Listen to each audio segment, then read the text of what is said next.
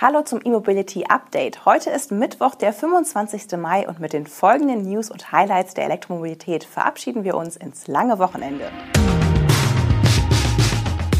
City Transformer vor Serienproduktion. Tesla steigert die Produktion, Microlino endgültig gelauncht, deutscher Elektrobusmarkt wächst und klimaneutrale Wallboxen von Keba.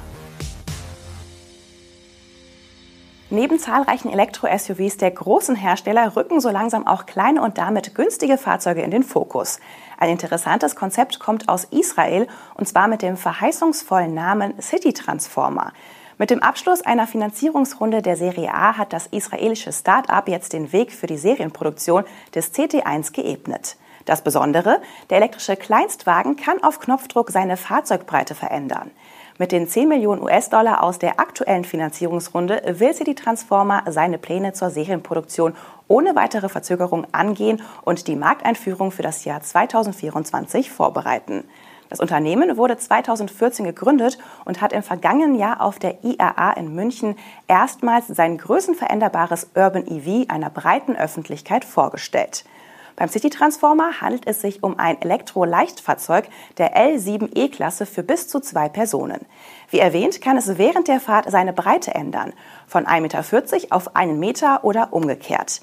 Der City-Stromer ist nur 2,50 Meter kurz und 1,58 Meter hoch. Enge Gassen und Parklücken sollten für den City Transformer also gar kein Problem sein. Und das Plus an Breite während der Fahrt sorgt für mehr Stabilität bei höheren Geschwindigkeiten. Angetrieben wird der CT1 von zwei E-Motoren mit je 7,5 kW Leistung. Die Höchstgeschwindigkeit liegt bei 90 km/h. Mit dem Akku, dessen Energiegehalt bisher nicht genannt wurde, sollen 120 bis 180 Kilometer Reichweite möglich sein. Ab sofort können Privatpersonen den City Transformer CT1 reservieren gegen eine Gebühr von 150 Euro. Das Start-up teilt jedoch mit, dass nur eine begrenzte Anzahl vorbestellt werden kann. Als Köder zahlen Vorbesteller nur 12.500 Euro für den Ministromer. Regulär soll der Kaufpreis zum Marktstart 2024 bei 16.000 Euro liegen.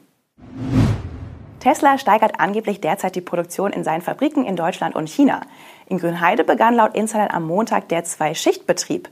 Möglich wird dies durch das Wachstum der Belegschaft. Laut Tesla Mac sollen allein in der vergangenen Woche 500 neue Mitarbeiter eingestellt worden sein. Wie viele Fahrzeuge Tesla dadurch jetzt täglich produziert, geht aus dem Bericht allerdings nicht hervor. Zuletzt war von nur 86 Model Y Performance pro Tag die Rede. Damit wäre Tesla noch weit von seinen Zielen entfernt. Ursprünglich sollten bis Ende April bereits 1000 Model Y pro Woche in Grünheide hergestellt werden. Zuletzt war es weniger als die Hälfte und das auch nur mit Qualitätsproblemen. Auch in Shanghai will Tesla laut einem internen Memo die Produktion wieder deutlich hochschrauben, von zuletzt 1000 Autos auf 2600 Fahrzeuge pro Tag. Mit diesem Schritt soll auch die vorgesehene Gesamtproduktion von 16.000 Tesla Model 3 und Model Y pro Woche erreicht werden. In Shanghai hat zuletzt ein regionaler Corona-Lockdown die Fabrik ausgebremst.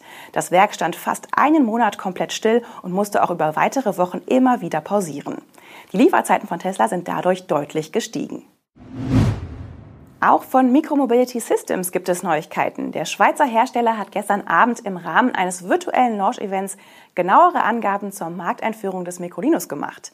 Vergangene Woche war bereits die Launch-Edition des elektrischen Kabinenrollers vorgestellt worden. Diese ist auf 999 Exemplare des Leichtfahrzeugs limitiert. Die Microlino Pioneer Series kommt mit einem 10,5 Kilowattstunden großen Akku für eine Reichweite von bis zu 177 Kilometern heraus. Dabei handelt es sich um die mittlere von drei Batteriegrößen. Die Markteinführung der Launch-Edition beginnt am 24. Mai. Gestern wurden nun auch die Urban Edition mit dem kleinsten Akku gezeigt. Die 6 Kilowattstunden sollen für 91 Kilometer reichen. Genug zum Pendeln und Einkaufen also.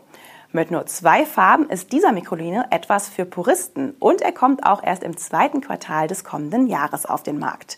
Zuvor werden die teureren Versionen produziert. Dazu gehört auch die Dolce Edition. Sie kommt in drei Farben mit einem Sonnendach und einer besonderen LED-Lichtsignatur. An Bord ist außerdem die große Batterie mit 14 Kilowattstunden. Die mittlere Version wird künftig auf den Namen Competizione hören. Die zuletzt genannten Ausführungen sollen ab dem vierten Quartal an Kunden ausgeliefert werden, auch hier in Deutschland. Je nach Situation in der Lieferkette mit all ihren globalen Problemen kann es aber auch das erste Quartal 2023 werden. Laut Micromobility Systems liegen aktuell 30.000 Reservierungen für den Microlino vor. Diese müssen auf der Endmontagelinie im italienischen Turin erst einmal produziert werden. Der Elektrobus-Boom in Europa hält seit Jahren an. Doch gilt das auch für das erste Quartal 2022? Fakt ist, dass die Corona-Pandemie die Busbranche hart getroffen hat. Zunächst hielten die Stadtbus- und Überlandbusaufträge die Bilanz einigermaßen im Lot. Hier insbesondere die neu zugelassenen Elektrobusse. Ein Blick auf die Neuzulassungen von Omnibussen in Deutschland für die Monate Januar bis März 2022 verrät, dass die Zahlen noch nicht wieder an die vor der Pandemie heranreichen. Im ersten Quartal wurden in Deutschland 134 neue Elektrobusse angemeldet, rund doppelt so viele wie im Vorjahreszeitraum. Das geht aus einer Auswertung hervor, die in dieser Woche bei electrif.net erschienen ist. Aber der E-Bus-Boom ist kein rein deutsches Phänomen. In ganz Europa wurden im ersten Quartal 2022 ganze 843 neue Batteriebusse angemeldet, also 280 mehr als im gleichen Zeitraum ein Jahr zuvor.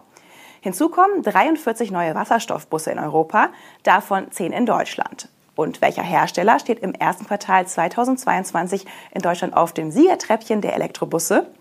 Es ist der E-Citaro von Mercedes-Benz mit insgesamt 63 Neuzulassungen. VDL belegt mit 29 Bussen der Citea-Baureihe den zweiten Platz. MAN kommt mit 23 Lion City E auf den dritten Platz. Produktion mit möglichst europäischen Komponenten in Österreich, optimierte Verpackung und Grünstrom im Werk. Keba stellt bereits heute klimaneutrale Wallboxen her. Auf der Power to Drive in München hat Keba Energy Automation das Ziel ausgegeben, bis 2025 vollständig klimaneutral zu werden. Wir durchleuchten das gesamte Unternehmen, sagte Geschäftsführer Christoph Knogler im Gespräch mit Electrif.net Chefredakteur Peter Schwierz. Auf der sehr gut besuchten Messe in München hat Keber zudem einen neuen Lademanagement-Controller präsentiert. Damit können je nach Modell bis zu 40 oder sogar bis zu 200 Ladepunkte in ein intelligentes und dynamisches Lastmanagement integriert werden. Für welche AC-Ladeparks sich diese Lösung eignet und wo die Perspektiven sind, erklärt Christoph Knogler im Video, das wir Ihnen hiermit herzlich empfehlen. Darin macht der Keber-Chef klar, ohne Lastmanagement wird es in Zukunft kaum mehr gehen. So viel aus der Welt der Elektromobilität für heute. Mit unserem E-Mobility Update gehen wir in eine ganz kurze Pause. Wir wünschen Ihnen einen schönen Feier- und Brückentag. Am kommenden Montag sind wir mit den News und Highlights der Elektromobilität wieder zurück.